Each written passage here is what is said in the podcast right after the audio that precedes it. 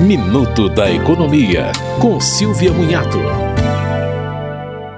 A venda de imóveis em 2022 pode ter gerado lucros tributados pelo imposto de renda como ganhos de capital e devem entrar na declaração deste ano. O contribuinte não precisa se preocupar se vendeu o seu único imóvel por 440 mil reais ou menos e não vendeu outro nos últimos cinco anos.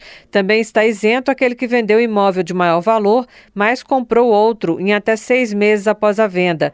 O dinheiro também pode ter sido usado para quitar o parcelamento de outro imóvel. De maneira geral, o imposto é de 15% para lucros de até 5 milhões de reais.